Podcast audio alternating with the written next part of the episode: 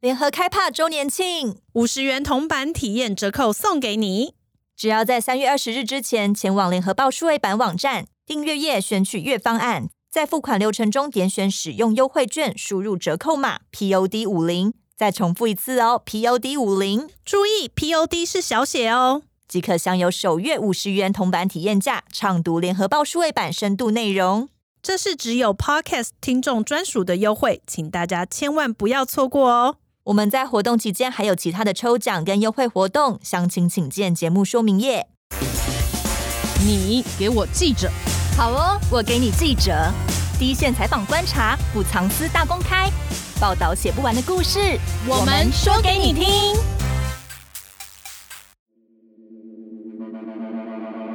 放生动物只有两条路可以选择。一条路是它把人家吃掉，第二条路是它被人家吃掉。宠物养一养，不想养都不应该有弃养这个选项，那个不叫爱护小动物，这个行为叫做破坏环境。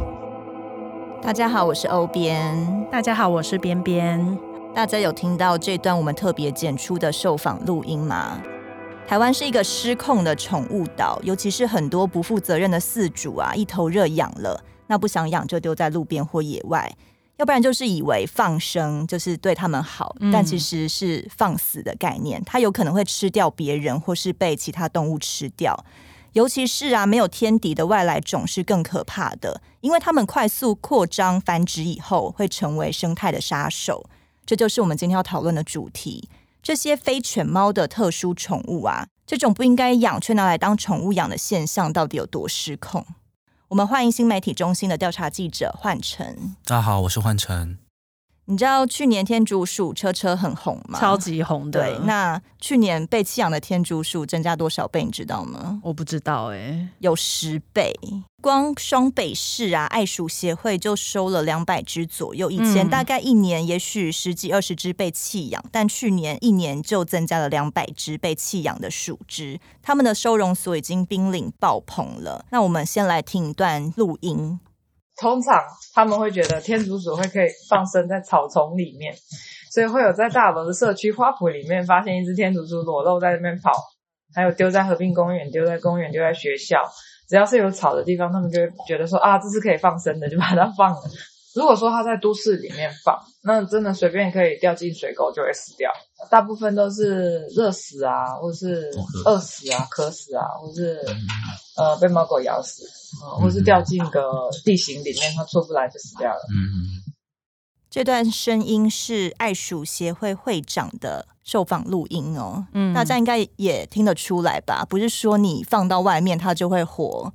那焕成其实也有去收容所看嘛，这波天竺鼠弃养的现象到底有多严重？嗯、呃，是，其实这次走访全台，那就包括这个鼠只收容中心。这个收容中心就在饶河街夜市附近，哦、为什么？因为饶河街附近有一个河滨公园，嗯，对，那一大片的草地就有很多天竺鼠的饲主觉得说，天竺鼠在草地上就可以活，嗯、所以他们就会把天竺鼠丢在草地上，因为平常都喂草嘛。对，那更严重的问题其实是爱鼠协会他们救援的，一年有大概两百多只的，这个其实他们救起来的弃养量是少数，因为。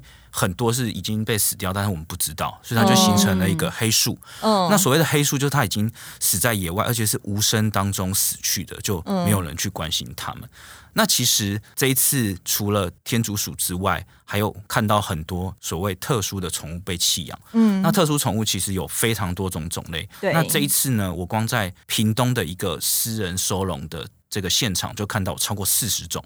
大家弃养以后，他把它收容进来，一共有四十种，对，超级多的。他一个人有办法养这么多种类？他家比较大一点，就那种透天厝，哦、然后再加上他本身有经营一个就是生态农场。哦，但是我进到家里，我还是吓一跳。他家我第一个现场进去，就是他家的客厅就有一只很大的象龟在爬。大家可以想象一下，苏卡达象龟它长到成年。长到十岁，它大概就是六十公分以上，六十公分在你家家爬，等于是书房一半的空间就是象龟在爬，然后它还会去冲撞那个书房的柜的地方，它就在家里散步，然后它体重四五十公斤，这样真的不太适合在家养哎、欸。对，所以很多人应该是在他小的时候他养，他觉得很可爱或很特别，但他一长到六十公分，觉得我家已经没有这个足够的空间可以收容它，所以才会想说，哎、欸，把它随便丢在一个地方，可能池塘，以为它也可以自己活。对，如果大家有逛过那个两栖爬虫类的宠物店，就会看到超多人在卖苏卡达象龟，然后一只大概就是一个手掌，哎、欸，没有到手掌大，它大概是哎、欸，就是不包含手指手指头，然后就是一个巴掌。中间的手的肉球的，对，肉球这个大小，就这样而已。然后像我刚才讲到，他们家哦，其中这只象龟就是它是合法进口的，它是从非洲的撒哈拉沙漠进口来台湾，但是它前后被两个饲主弃养，被弃养之后，动保单位原本把它送到动物园，但是动物园他们其实收容空间也很紧，所以他们就觉得怕担心不够，然后又转由民间人士去收容，这样，所以这是一个蛮普遍的问题。这次调查过程就有看到一些宠物的群组里面，就有妈妈在问。嗯，业者说：“哎、欸，你们有没有卖那个可爱的小刺猬啊？知道他为什么要买吗？嗯，因为他儿子想要养啊。嗯，然后他就很急，就是一直去问很多很基本的问题，他就根本连那种饲养的知识就没有。他不愿意自己去 Google 维基看一下刺猬需求。对，所以他其实根本不知道要喂什么，他也不知道要买什么那种笼子。嗯、那这种饲主机就有一点危险，因为他就是很急、很急嘛，很冲动购买。”所以有可能，就算不弃养，也会不小心就养死了吧？因为你根本就不会养啊。对，那弃养啊，最严重的就是会造成生态的问题。台湾已经有很多抓不完、泛滥成灾的这种外来种，但是其实还是有最新入侵的。目前正在形成族群的是海蟾蜍跟浣熊。浣熊其实还算耳熟能详，海蟾蜍你知道是什么吗？感觉就是青蛙类的蟾蜍。对，蟾蜍。为什么海蟾蜍会进来啊？呃，焕成在年初的时候还跟着志工团队去南投草屯抓海蟾蜍嘛？听一下这段访问。外来入侵种其实有四个阶段，第一个阶段就是呃不要让它进来，可是我们现在已经被突破了。然后第二个就是如果数量少的话就根除。那我们现在就是在根除的一阶段。那如果它有点扩散的话，我们叫围堵。所以你刚看到我们在外围也做，不是只有在这地方抓。我们现在在个北市跟那个呃的浴室里，我们是用根除。那比较外围的地方的话，看堵在什么地方，这样就不会扩散。刚才这个访问有提到北市跟玉石里嘛，是换成你们去抓海蟾蜍的地方吗？对，在草屯的这两个里是海蟾蜍主要扩散的一个地方。刚刚这段访问后，他是东华大学环境学系副教授杨义儒，嗯，他跟我们一起去现场去移除海蟾蜍。为什么会去到那边呢？就有人在草屯发现海蟾蜍的踪迹，然后在家家户户的后院就有。从去年底开始是比较大爆发的。我们当天去一天晚上，我们就可以抓四五只。然后为什么我们我们去那边可以抓得到？因为很多人家乡下人家他他那个菜园，他会有倾倒那个厨余，然后还有喂猫狗的饲料，然后又湿湿的环境，海蟾蜍比较喜欢，他们就会去觅食。我们那时候就是。带那个手电筒去抓，然后在摸黑的环境去抓，因为它是也是夜行性的动物，它晚上比较喜欢出来。嗯，过程当中也也蛮有趣的，就是海蟾蜍是一个会喷毒液的这个蟾蜍，它有一个耳后线，它会喷毒液。它主要是碰到天敌或什么，它才会喷。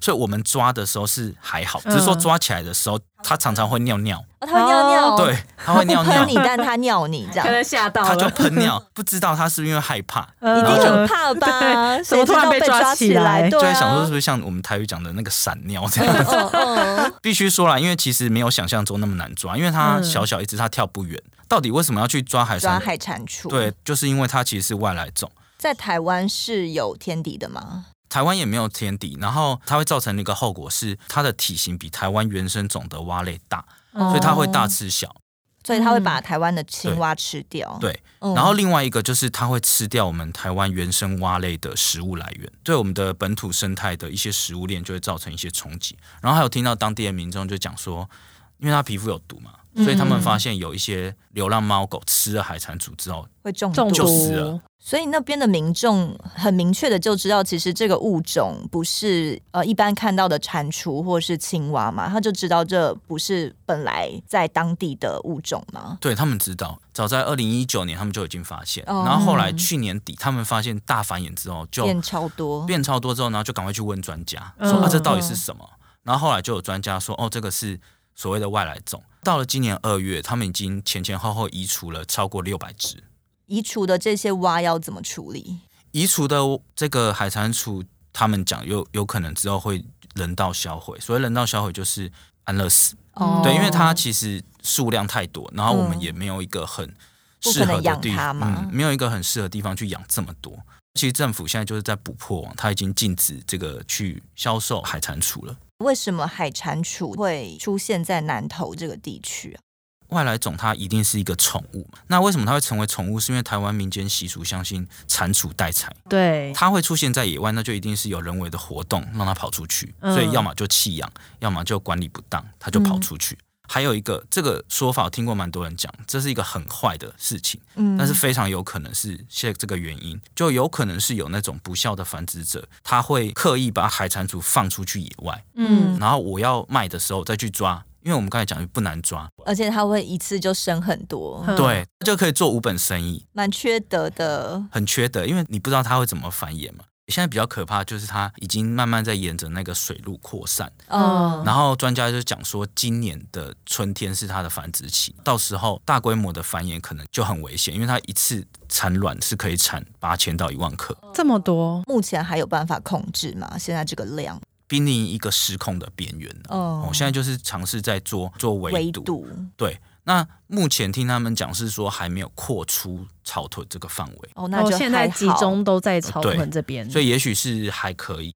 除了海蟾蜍外，我们刚刚有提到浣熊也被认为是下一波入侵的外来种。那浣熊有什么问题？它看起来很可爱，很可爱啊！对，以前在看卡通是想说，会想要养一只。对对，其实浣熊是一个真的像你们讲的很可爱，看起来无害啊，对，很可爱。但是它其实再怎么说也是野生动物，嗯，它主要是从北美洲引进的。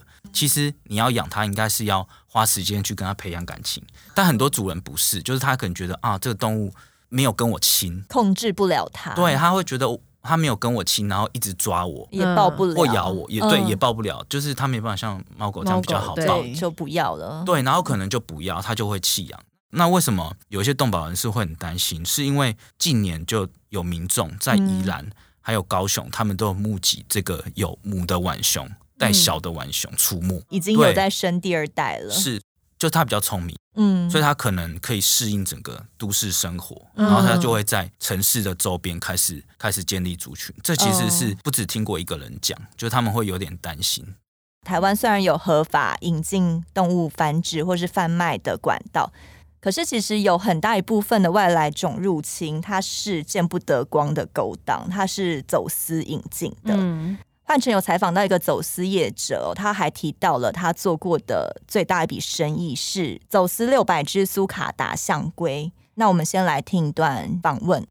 我做最大一次做六百只苏卡达，我进来六百只，然后三天内就全销完。那你拿得到的话，你价格随便打，越大只越贵。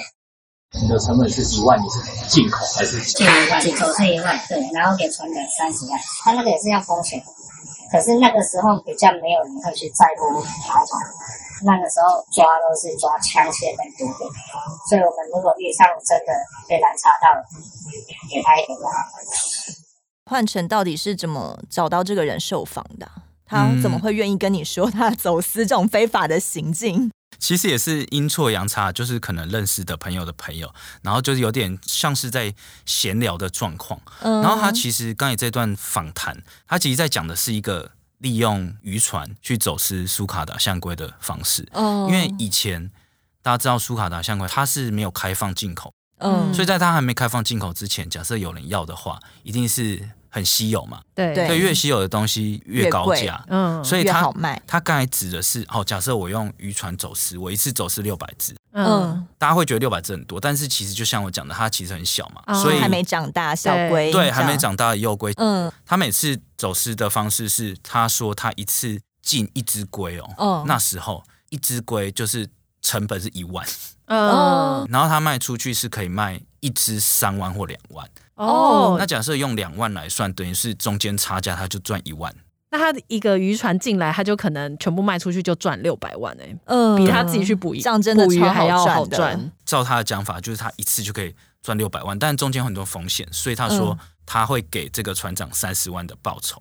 那他刚才有说，如果被拦查到啊，就给他一点。他意思是说，那时候啦，如果真的看到你的船里面有龟的话，对，如果真的被拦的话，他们就是会贿赂了，就是给海巡钱，所以他才说、嗯啊，台湾很黑啦。然后他也是讲的很，云淡风轻，反正打发一下这样就好了，是不是？对他的意思是这样。那我们可以看到，这个其实是一个宠物交易的黑市，嗯其实是有这个黑市存在。那就是因为一波一波的动物越新奇的，嗯，那大家就越感兴趣，因为对，没有人养过啊。然后像我举个例，像这一两年最红的宠物，我不知道大家有没有听过，就是龙猫。龙猫是宫崎骏的那种龙猫吗？其实叫做榕鼠啦，啊，它长得非常可爱，就是肥肥的，然后也可以长到很大只。听说宫崎骏的龙猫就是以榕鼠为原型去画的，嗯，但它其实是小老鼠，是不是？它是一种鼠类。嗯龙猫它如果是从国外引进嗯进来的，据说它的价格是一直有到十五万，进口的代价就是十五万，但它为它是合法的吗？也是有分合法跟走私啊。对，所以走私也是有被查过。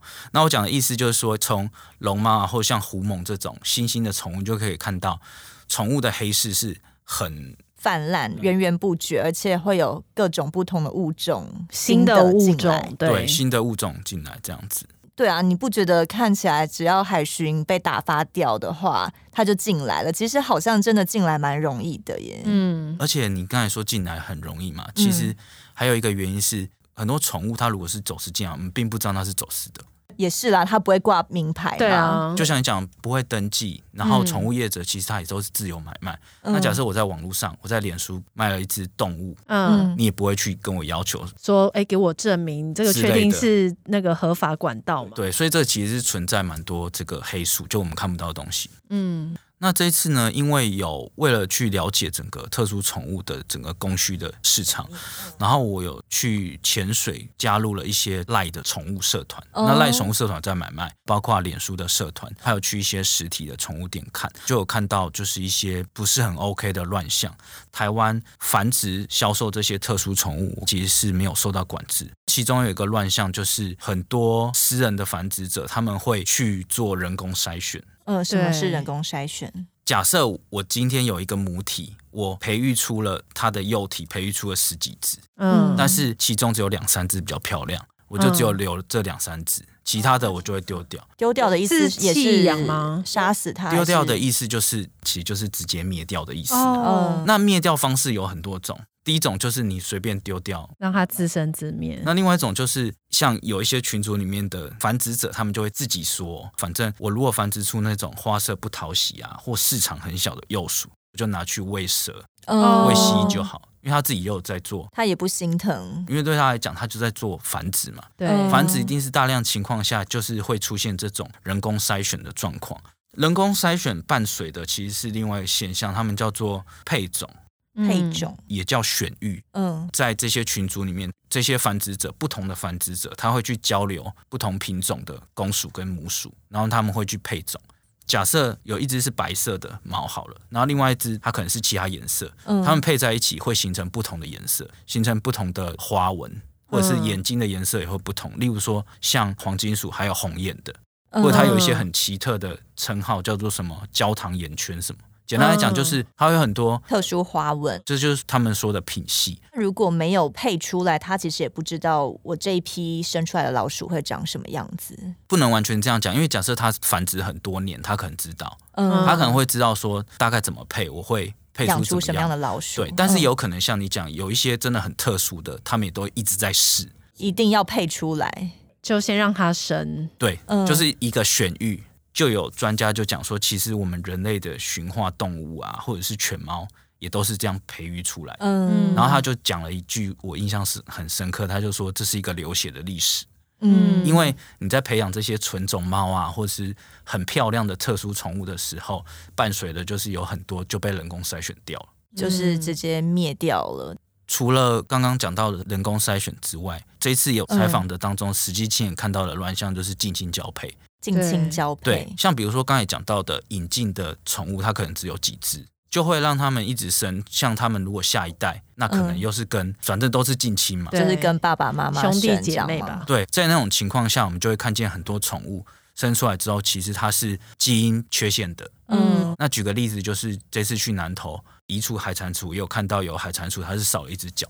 哦，那不是残障，它是基因缺陷。对它，因为它很明显就是没有外伤，它少了一条腿。对，然后很明显就是天生天生长出来就是那样。对，天生长出来就是那样子。包括去到一些民间的收容单位，就看到有那种很可爱的刺猬啊。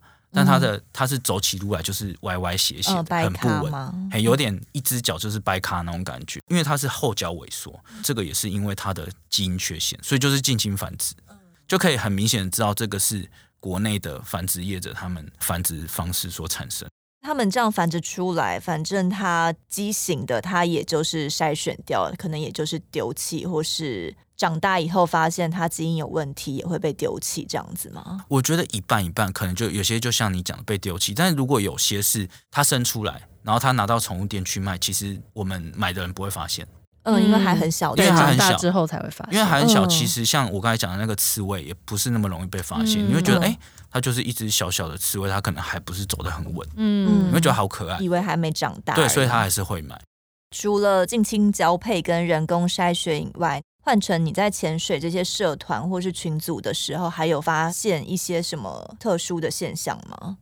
这一次还有发现一个，就是在销售端上面，其实台湾近年有比较大的乱象。嗯，我觉得是一件可能大家都没有发现，但正在形成的一个很不好的事情，就是有很多卖家，特殊宠物的卖家会用邮寄的方式。你说把它装在那个包裹盒里面吗？对，我举个例，就像有些业者他繁殖那个角蛙。角蛙就小小一只嘛，嗯，他们就把它装在有点类似那种塑胶的小盒子，嗯，当做外送这样子送，果冻或布丁的盒子，它要装在那个小盒子里面，再放进纸箱，然后就寄了，或者是甚至在虾皮上面就看到有卖家，他是直接卖乌龟或者是活鱼，他们就会标榜说全省活体宅配到府，如果有伤亡，死一只赔一只，他也知道过程当中一定有动物会死，对。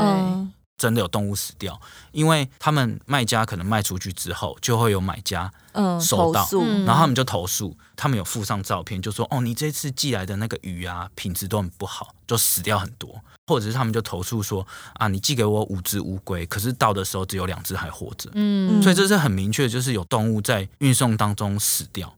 大家知道，其实虾皮或者是其他购物平台，嗯，或者是一些邮寄的。业者像是宅急便或中华邮政，嗯，他们是禁止活体寄送，对啊，但是卖家依然会寄啊。箱子里谁会知道里面是什么？对，然后可能像陆龟，假设它有包好，也不会它就动不了，嗯，对，然后他们甚至有听说，就是可能戳个洞之类的，给他们一点空气，嗯，或什么，然后就寄了。就是因为商家他们要去减少他们实体店面的成本嘛，所以他们在网络经营就是用全省宅配的方式。有买家他收到的角蛙是变成干尸，放太久，放太久原因可能有，就是没有及时寄出啊，或怎么样都有可能。比如说像一些热门节日好了，它的包裹会塞车，它有可能就死掉了，是不是？对，其实赖的社团里面这个状况也很常见，而且它是更私密的哦。比如说我加入这些社团。要审核过吗？不用，完全不用审核。嗯，他甚至进去登录之前的那个页面，他会跟你说，你可以输入一个你想要的名称、昵称嘛。对，比如说我不想用本名是可以的，嗯、我就可以打一个奇怪的名字，我就进去了。嗯，然后进去之后，其实他们就开始交易嘛，交易的超级热络的，他们就很热门交易一些。特殊的新龟啊，或者是像龙猫也有交易，他们同样也是标榜全省可以寄送，然后他们会说风险我负责，你如果乌龟死掉了，只要跟我讲，我就再寄一只给你，嗯、就是可以换。所以他们对于动物其实就是像商品一样，什么都卖嘛，就是各种业者跟各种买家一起组合在一起。他的方式比较是，假设有一群他们很喜欢老鼠的。嗯，或他们有一群很喜欢乌龟的，嗯，或就两栖爬虫，他们可能就是会形成一个呃群组，他们就是会自己组成一个 line 嘛，对，嗯，对，然后通常是关注同一类型的动物，然后在这个私密群组里面，其实它的买卖是不受限制，就是任何人他都可以繁殖。因为我们大家知道，假设你要卖犬猫，你其实是要跟政府去申请，说我要成为业者。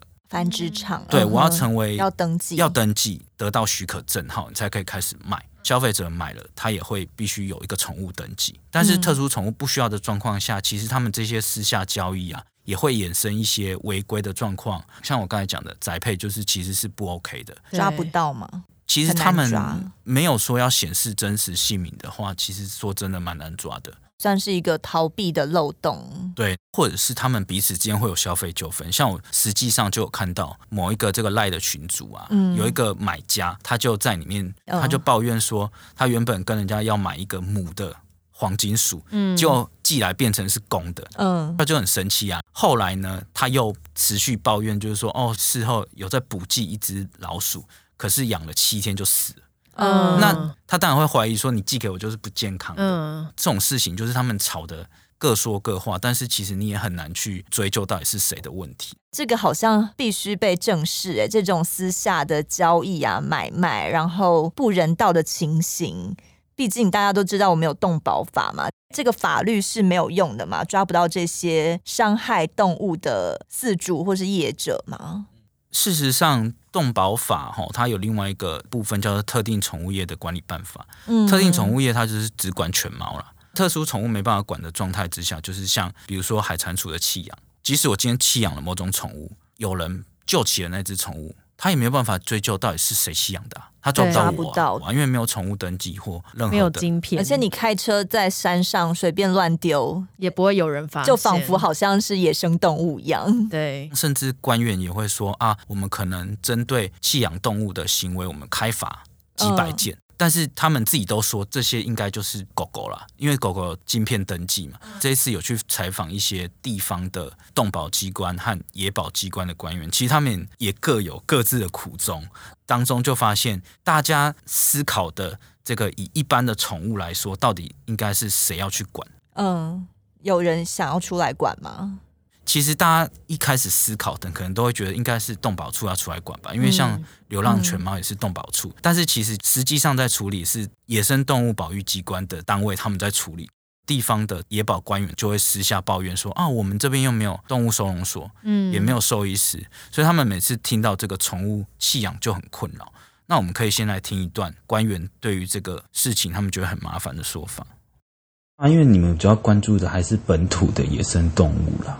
特殊宠物真的也是动保处，哎我只知道我们家后面擦屁股的嘛。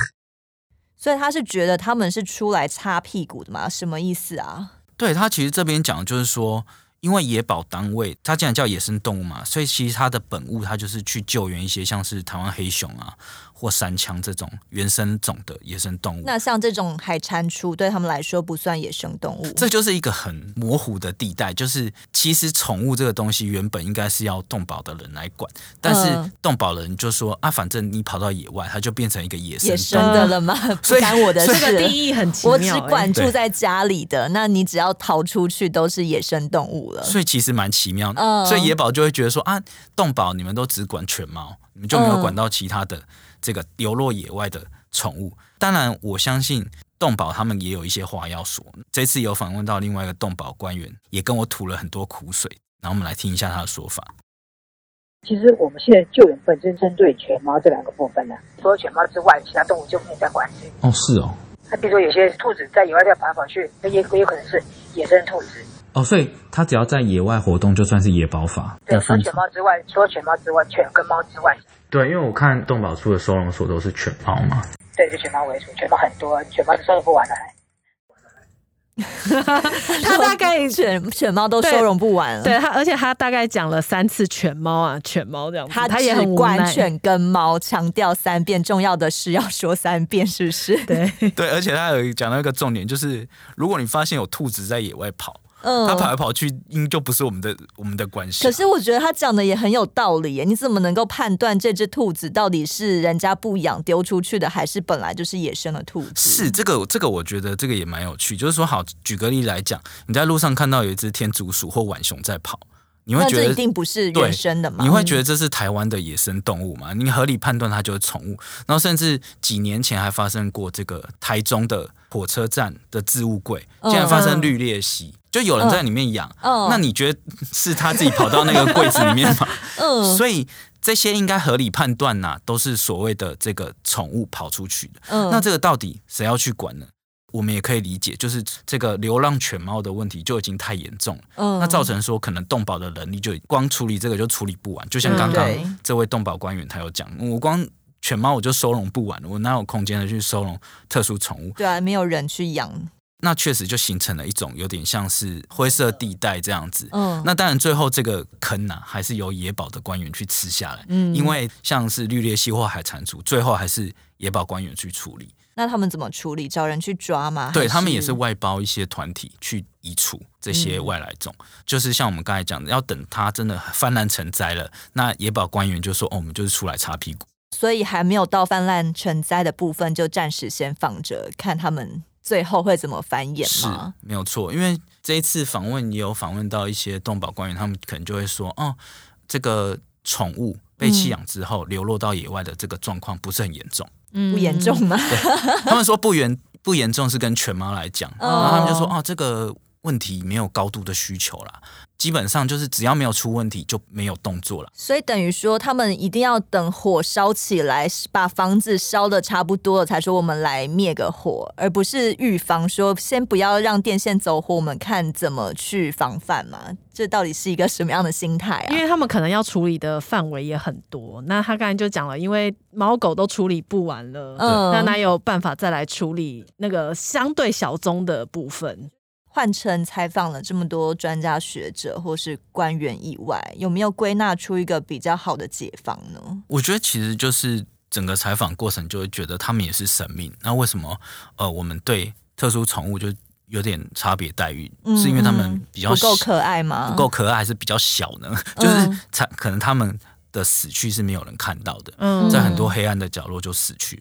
其实应该还是要有一些管制的措施。嗯，那今年农委会他们会成立一个叫做宠物管理科，一个新的科室。主要是做什么用？他们的讲法是说会管理宠物的出生到死亡，嗯、就包括前端的贩售到后端很多一些行业，他们都会去做管制。他们还有一个讲法是说会建立一些禁止贩卖的宠物的名单。嗯、所以也许这是一个这是一个第一步吧。像前端已经有很多走私的问题啊，或是那种各式来源数以百计、千计的宠物，他们到底怎么一个科有办法去管理他们呢？对，所以这个也是个问题。然后走私的这个问题，可能又牵涉到一开始你做源头管理的时候，你要不要把一些动物就禁止它进口了？嗯，那或者是有一些动物，你知道你进口之后变成宠物，它没有办法在家里得到妥善对待，那这个是不是也要禁止？禁止，就是类似这样子动物福利的部分，或者是外来种的这个部分，会不会形成生态危机？你是不是有办法在一开始禁止进口的名单就把它挡下来？那当然。另外一个就是这次去了很多弃养的现场，然后也会觉得其实后端的那个收容啊，嗯，是一些有一些动物，甚至是连这个动物园都放不下，有一些特殊宠物它的体积是大的，嗯，所以它的后端收容已经慢慢成为一些问题。然后我会觉得，如果你真的要养宠物的话，你应该是要评估自己的能力去养，而且你应该是要尽量的去领养。比如说现在脸书上面有很多社团，甚至我刚才讲的收容中心，他们都有开放。民众去领养，特殊宠物也有领养的管道吗？也有，像最知名的应该就是爱鼠协会跟爱兔协会。哦。那如果是那种什么青蛙、乌龟、蛇这种，可能暂时都还没有管道可以去领养。领养的话，比较多是透过可能就是互相认识啊，嗯、或者是网络上的连接啦。嗯，就比如说可能有一些这一方面的社团，他们可能就会 po 说，我有多的或我养不下的，有没有人要要养？其实我觉得减少购买的行为或许会是嗯比较好的，嗯嗯、就是就现有的你可以看得到的可以领养的动物其实就很多了。真的，你养了一个宠物就不要弃养，对，把它认真的看作是一个呃生命去对待。尤其是如果要把它当成生命的话，你就不应该叫它一直生，一直去繁衍后代，只为了做生意嘛。那这部分是不是应该也需要加强管制一下繁殖的状态呢？因为假设比较犬猫的话，就是你作为一个繁殖业者，应该是要有许可证。有些动保团体会讲，当然我们也知道这个可能有一点困难，有点困难，因为很多的特殊宠物的繁殖跟买卖都都是在私底下进行，而且很多年了。嗯，然后他们其实只要一个小小的空间，比如说我们一个套房的空间，哦，它就可以养很多。这个市场已经就是行之有年，也不好说。每一项去假设每一个动物都去管制的话，可能就官方来说抓不完。嗯，应该说它的量能很大，嗯嗯，它的管理的量能是很大。但是如果你要比较犬猫的话，可能就是要往这个方向，因为你做任何生意一定都是基本上都要登记啦，嗯，对不对？你你做任何生意，那假设你都不用登记的话，其实很多东西就是没有在管。嗯，那像现在你就是潜水到的那种虾皮的，明目张胆的说死一换一呀，或是宅配在赖里面，就是很明显的，就是我在做这件事情的话，政府单位目前是看不到，他不知道这件事情吗？呃，我我没有办法很确切说他不知道，但是目前的确是没有没有在抓管制管制那个、嗯嗯、可能。动保的官员就会说，如果有的话，你可以跟我检举，我们都会去处理。这样是吗？对。那至于说他们本身有没有去掌握，比如说虾皮啊或赖这些，我目前我是没有看到很积极的管理。换成啊，他因为做了这次采访嘛，其实我们新媒体中心也有一个非常大型的专题制作，叫做《失控宠物岛》。嗯。我觉得大家都可以去关心这件事情来看一下到底有多少。奇怪的不应该养的宠物出现在台湾，那他们其实不一定有受到很好的对待，以及他们本来就不应该买卖。那焕辰做了一个非常仔细的调查，我觉得很值得一看。嗯，今天谢谢焕辰来上节目，谢谢，谢谢，拜拜拜拜。联合开帕周年庆，五十元铜板体验折扣送给你。只要在三月二十日之前前往联合报数位版网站订阅页选取月方案，在付款流程中点选使用优惠券，输入折扣码 POD 五零。再重复一次哦，POD 五零，注意 POD 是小写哦，即可享有首月五十元铜板体验价，畅读联合报数位版深度内容。这是只有 Podcast 听众专属的优惠，请大家千万不要错过哦。我们在活动期间还有其他的抽奖跟优惠活动，详情请见节目说明页。